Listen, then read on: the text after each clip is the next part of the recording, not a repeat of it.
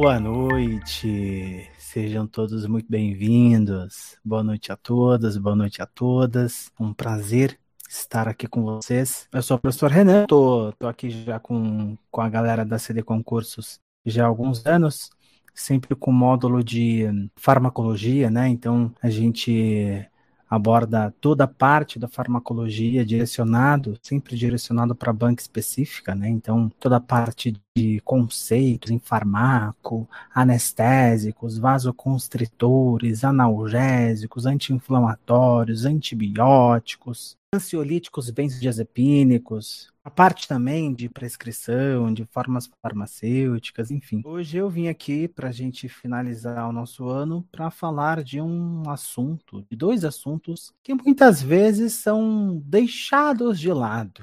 Às vezes a gente pensa assim, ah, mas farmacocinética e farmacodinâmica nem são tópicos importantes, nem são coisas relevantes, né?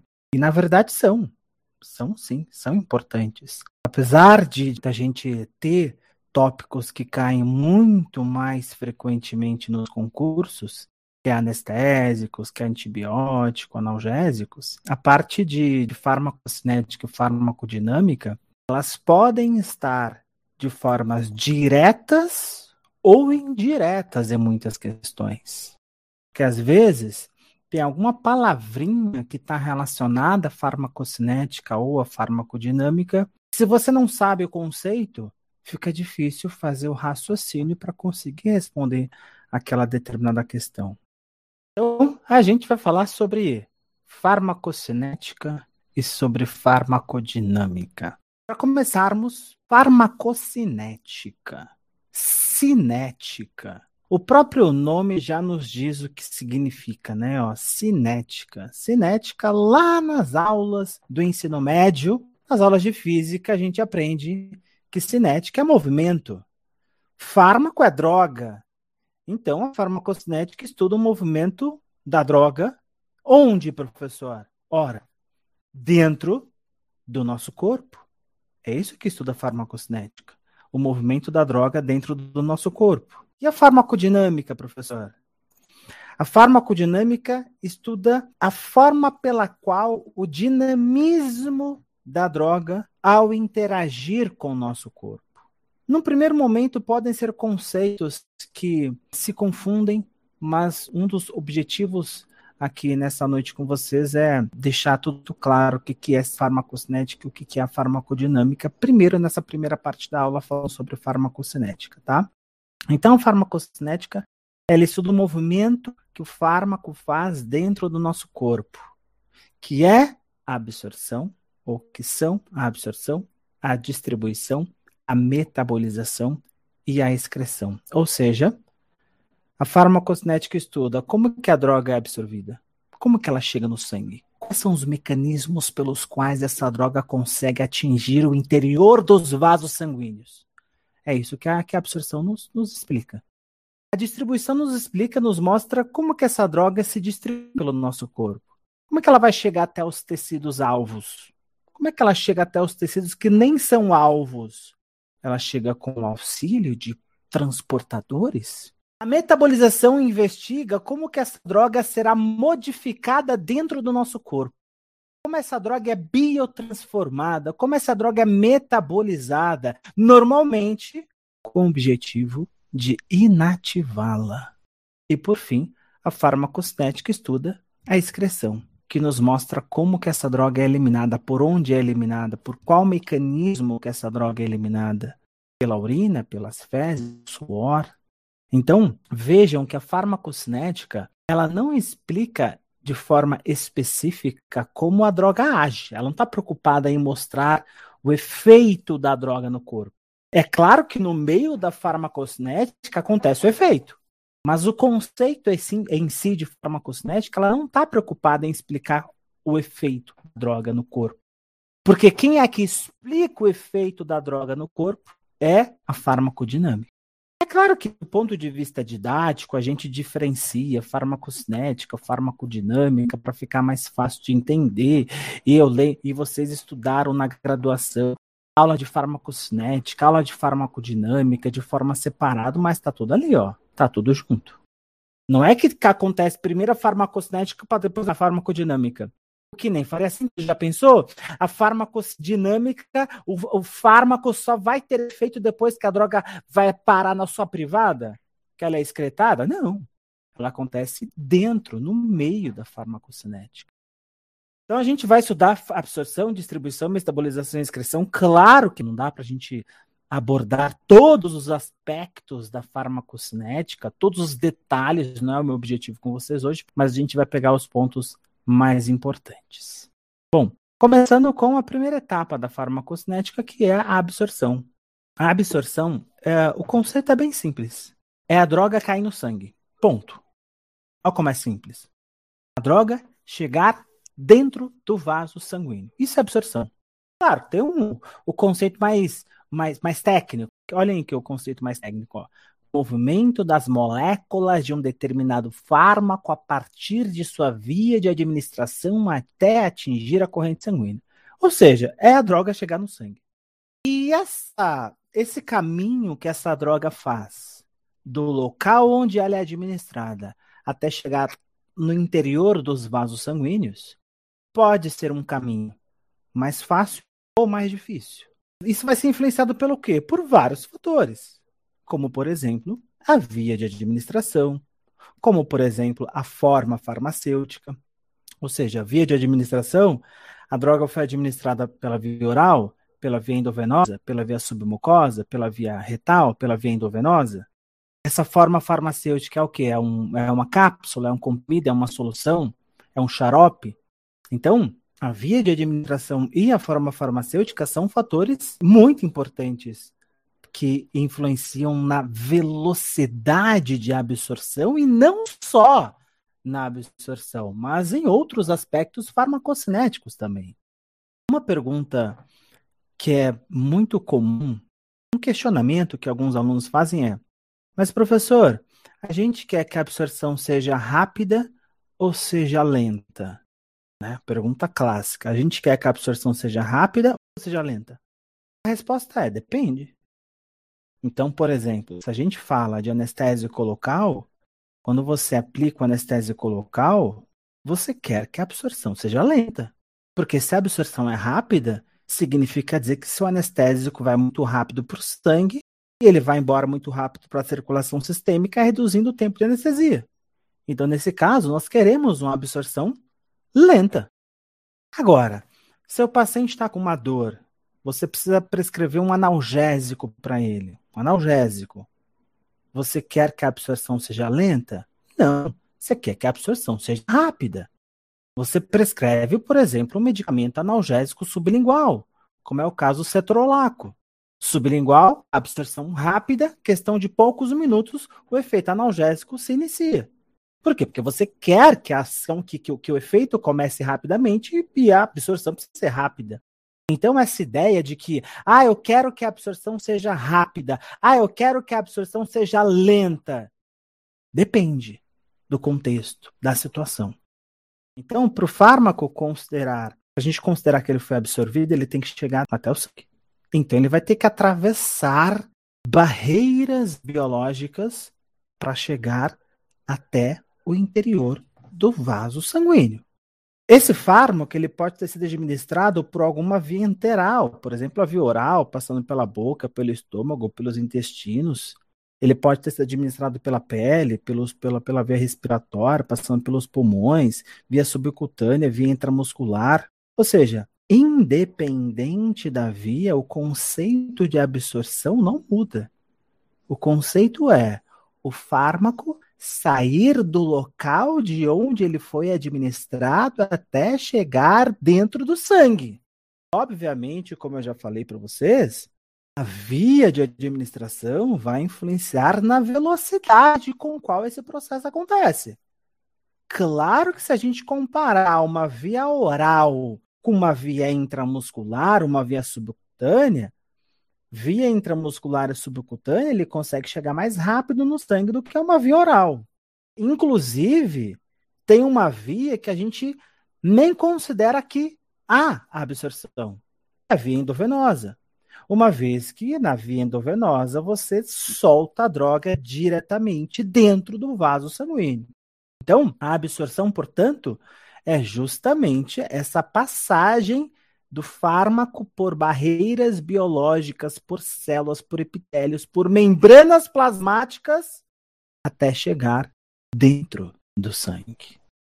Então, já que a absorção é o fármaco atravessar barreiras biológicas, que nada mais são do que células, vamos olhar mais de perto para essas células que a gente observa? Que a membrana plasmática é formada por uma dupla camada de fosfolipídios. Ah, professor, aquela famosa teoria de um mosaico fluido com uma dupla camada. É essa aí mesmo. É essa aí mesmo. Vocês aprenderam lá em biologia celular.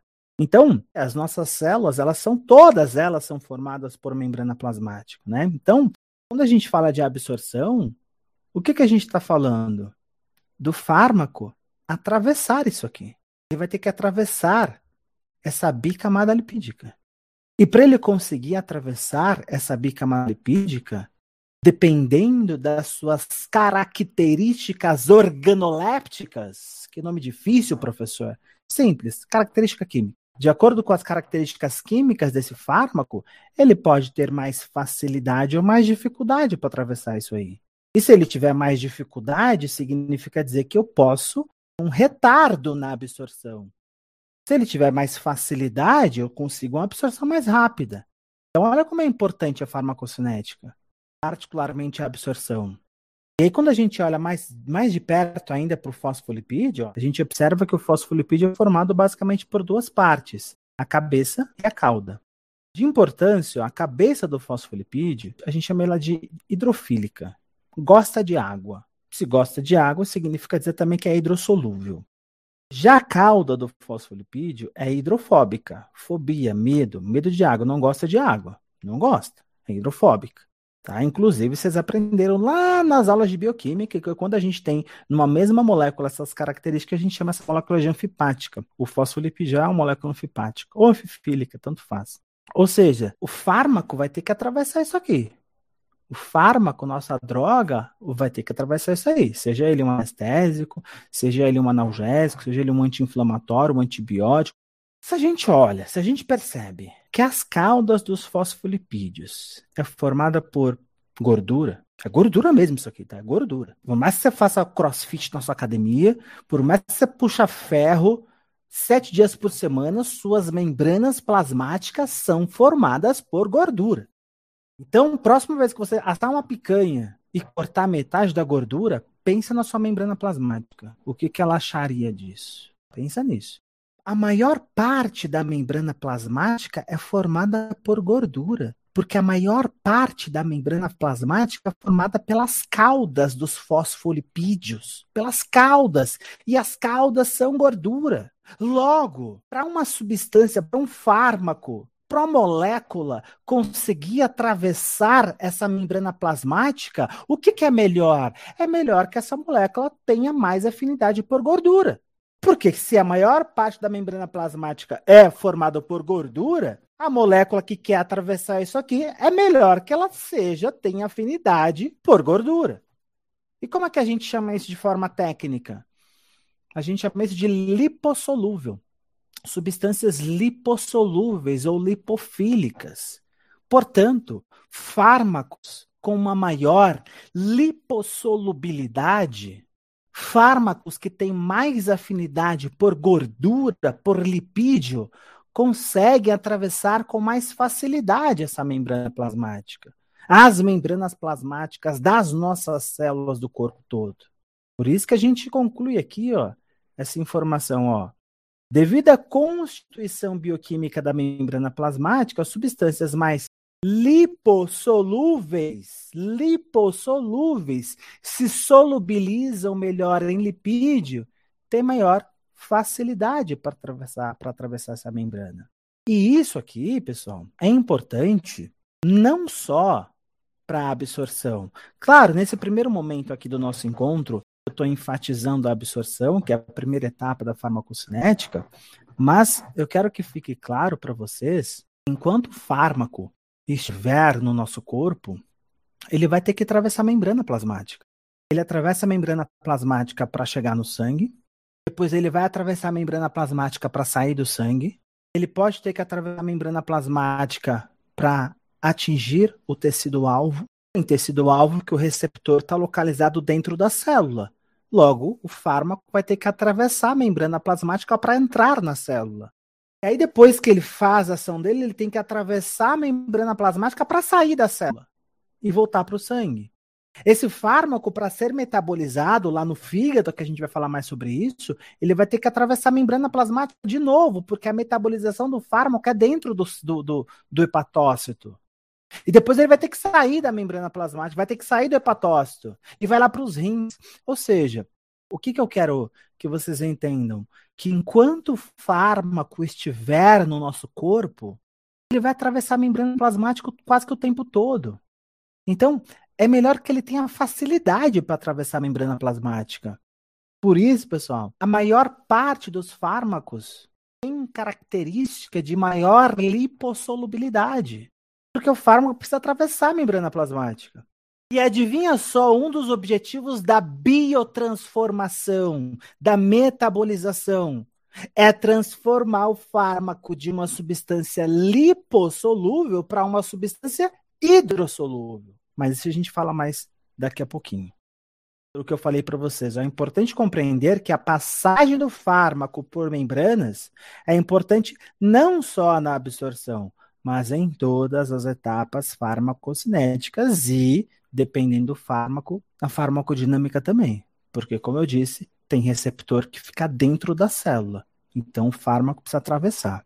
Mas, professor, não existem também moléculas na membrana, proteínas transportadoras? Existem, existem.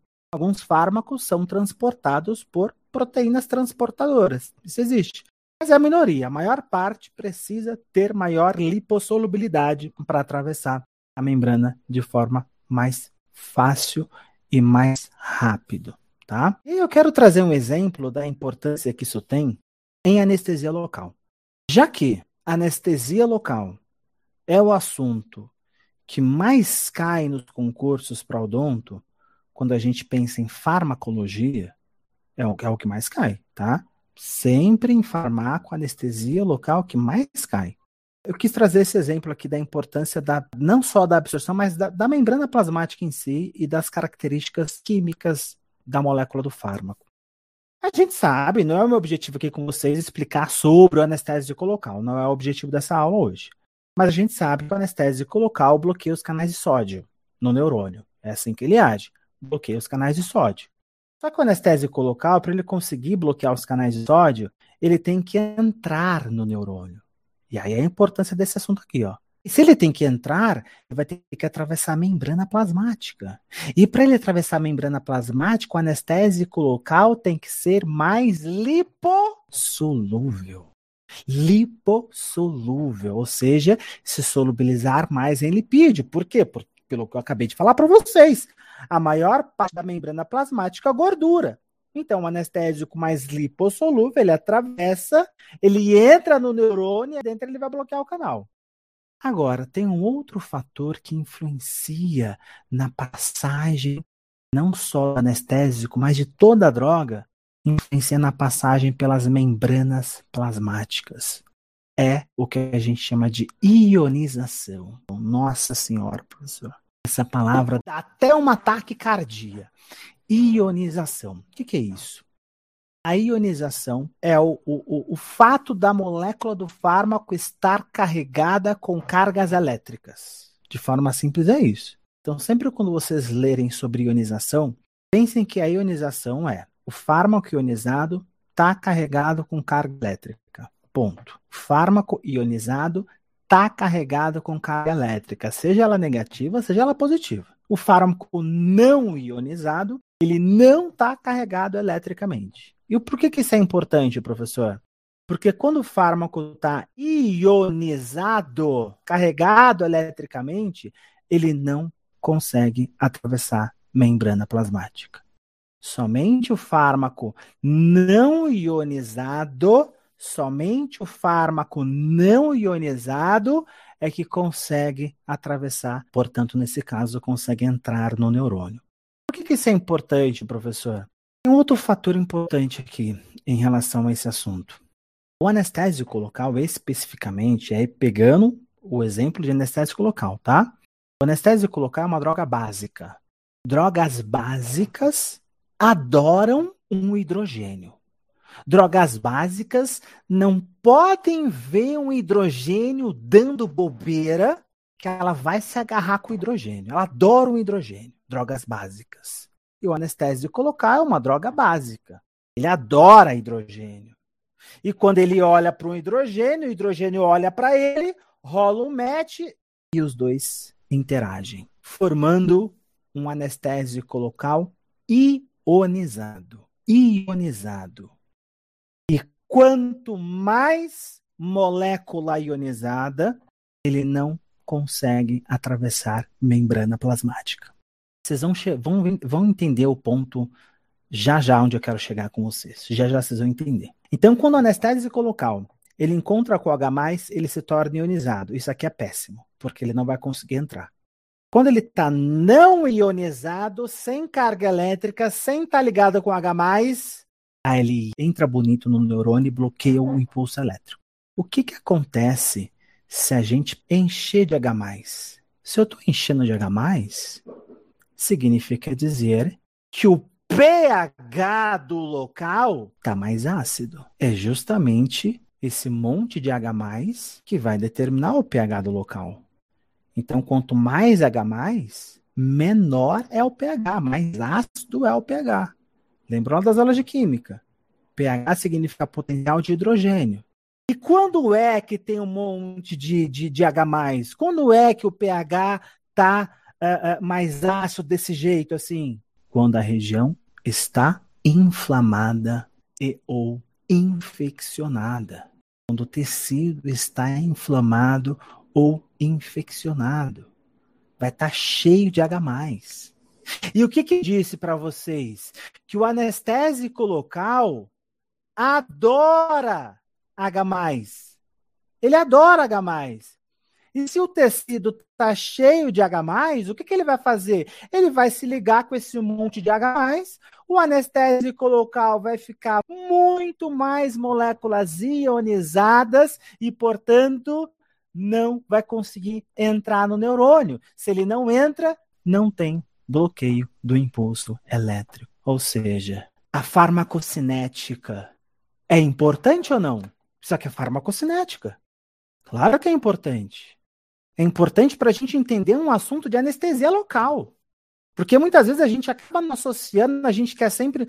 E tudo bem, é, isso não é errado, a gente estudar de forma separada. Muitas vezes é necessário mesmo estudar de forma separada, mas é importante entender que tudo está interligado. Tudo está interligado. Beleza. O fármaco foi absorvido. Ou o fármaco está atravessando as membranas plasmáticas e chegou no sangue. A segunda etapa da farmacocinética é a distribuição. Tá?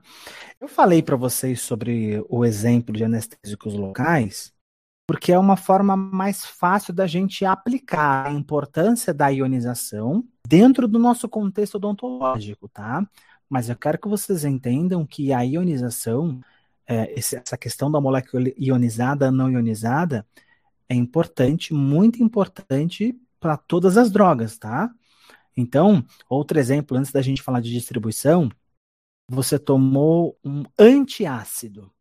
Amanhã é dia de feijoada. Aí você vai comer a feijoada amanhã, dá aquela azia, você toma um antiácido. Ou seja, você está fazendo o que com o pH do seu estômago? Você está alterando o pH do seu estômago. É claro que ele não vai chegar a ficar alcalino, tá? Ele não chega a ficar alcalino, mas vai ficar menos ácido. E em seguida você toma um medicamento, como por exemplo uma aspirina. Deu dor de cabeça, toma uma aspirina, uma AS. Essa aspirina, esse AS, ele precisa de um ambiente bem ácido para ser absorvido. Quando você altera o pH do seu estômago, você influencia, você diminui a absorção da aspirina. Então, por quê? Porque você está influenciando na ionização. Bom, a droga chegou no sangue, chegou no interior dos vasos sanguíneos. Essa droga agora será distribuída, ou seja, ela vai ser enviada para todas as partes do corpo. ou quase todas as partes do corpo. Olha o conceito de, de distribuição. Ó. Após a absorção ou administração sistêmica diretamente na corrente sanguínea, né, vindo venosa, o fármaco se distribui em direção aos tecidos. É o fármaco ser distribuído para o corpo todo. Professor, mas então a distribuição é simples, né? É só o fármaco viajar pelo corpo. Ah, os vasos sanguíneos são como estradas, as moléculas de fármaco são como carros, e esses carros serão uh, pegarão essa estrada e vão viajar pelo corpo, certo? Certo. Mais ou menos por aí mesmo. Agora, tem um fator importante que influencia nessa distribuição, que é isso aqui, ó. Ligação às proteínas plasmáticas. Ligação às proteínas plasmáticas. Que isso, professor? Ora, a gente sabe, vocês sabem que no nosso sangue a gente tem um monte de coisas, né, compondo o sangue. Tem o próprio plasma, né, que é a parte líquida, tem proteínas, tem células como hemácias, leucócitos, tem oxigênio, tem glicose, tem é, carboidrato, tem um monte de coisa viajando pelo sangue. E tem umas proteínas que moram no sangue, que a gente chama de proteínas plasmáticas. Essas proteínas plasmáticas, obviamente, elas têm funções fisiológicas, funções endógenas. Mas a gente pode aproveitar que elas estão ali para nos ajudar. Como, professor? Alguns fármacos, na verdade, a maioria dos fármacos pode pegar carona com essas proteínas plasmáticas. Carona, professor, carona. Imagina você, fazendo analogia, você tá na estrada, dirigindo lá com seu carro, seu carro quebra, você para no acostamento, seu carro deu PT total, deu perda total, e aí você precisa de carona até chegar num posto policial, você precisa pegar carona até chegar num, num, na cidade mais próxima, enfim. Aí você pede carona. Você pode ir andando pelo acostamento, você vai chegar até o posto policial mais próximo. Mas você pede carona para um caminhão, né? Para um caminhoneiro. Pede carona, você sobe no caminhão, o caminhão te leva até o posto policial mais próximo. A ideia dessas proteínas plasmáticas é servirem como se fosse o caminhão que vai te transportar até o posto policial mais próximo, até os tecidos, os tecidos de ação desse fármaco, os diferentes locais do corpo. Ou seja, a ideia do fármaco se ligar em proteínas plasmáticas é para esse fármaco ser transportado mais facilmente dentro do sangue. Só que isso acaba levando uma outra vantagem. A proteína plasmática, do ponto de vista molecular, ela é grande. Ela não sai do sangue em situações normais. Não sai. Se ela não sai do sangue, o fármaco que está ligado a ela também não sairá enquanto ele estiver ligado. Mas a grande questão é que ele vai se desligar. O fármaco vai se desligar. Ele vai ficar livre. Em que, que isso é importante? Olha só. Quanto maior a taxa de ligação às proteínas plasmáticas, mais tempo o fármaco ficará no organismo, o que irá proporcionar uma eliminação mais lenta e um tempo de efeito farmacológico prolongado. Socorro, professor, isso aí cai em prova? Às vezes cai. E cai ainda de forma mais difícil, que é com interação medicamentosa. Em que sentido, professor? Imagina, ó, esse fármaco, ele tem uma alta taxa de ligação às proteínas plasmáticas. Se liga muito. Imagina se a gente tiver dois fármacos com essa mesma característica de os dois fármacos com uma alta taxa de ligação às proteínas plasmáticas. E esses dois fármacos ao mesmo tempo no sangue. Isso pode dar BO. Pode ocorrer uma interação de que tipo, professor? Uma competição pelas proteínas plasmáticas. Então tenho o fármaco A e o fármaco B. Ambos gostam muito das proteínas plasmáticas. Ambos têm uma grande afinidade pela proteína plasmática. Só que um vai ter mais afinidade que o outro. Eu vou deslocar. E quando eu desloco, eu posso aumentar o risco de toxicidade. E quando a gente fala de distribuição, tem um outro fator também que influencia nessa segunda etapa da farmacocinética, que são as chamadas barreiras especiais a barreira hematoencefálica e a placentária. A barreira hematoencefálica protege o nosso encéfalo e a barreira placentária o feto, que está em formação.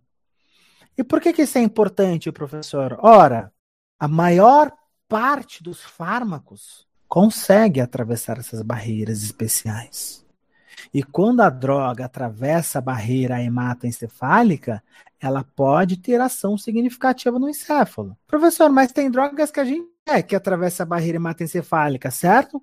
Certo. Você pega, por exemplo, quando você vai fazer um protocolo de sedação mínima no seu paciente com ansiolítico, para o seu paciente ficar mais calminho, você quer que, a, que o midazolam, que o dormonide, atravesse a barreira hematoencefálica. Ele atravessa? Atravessa.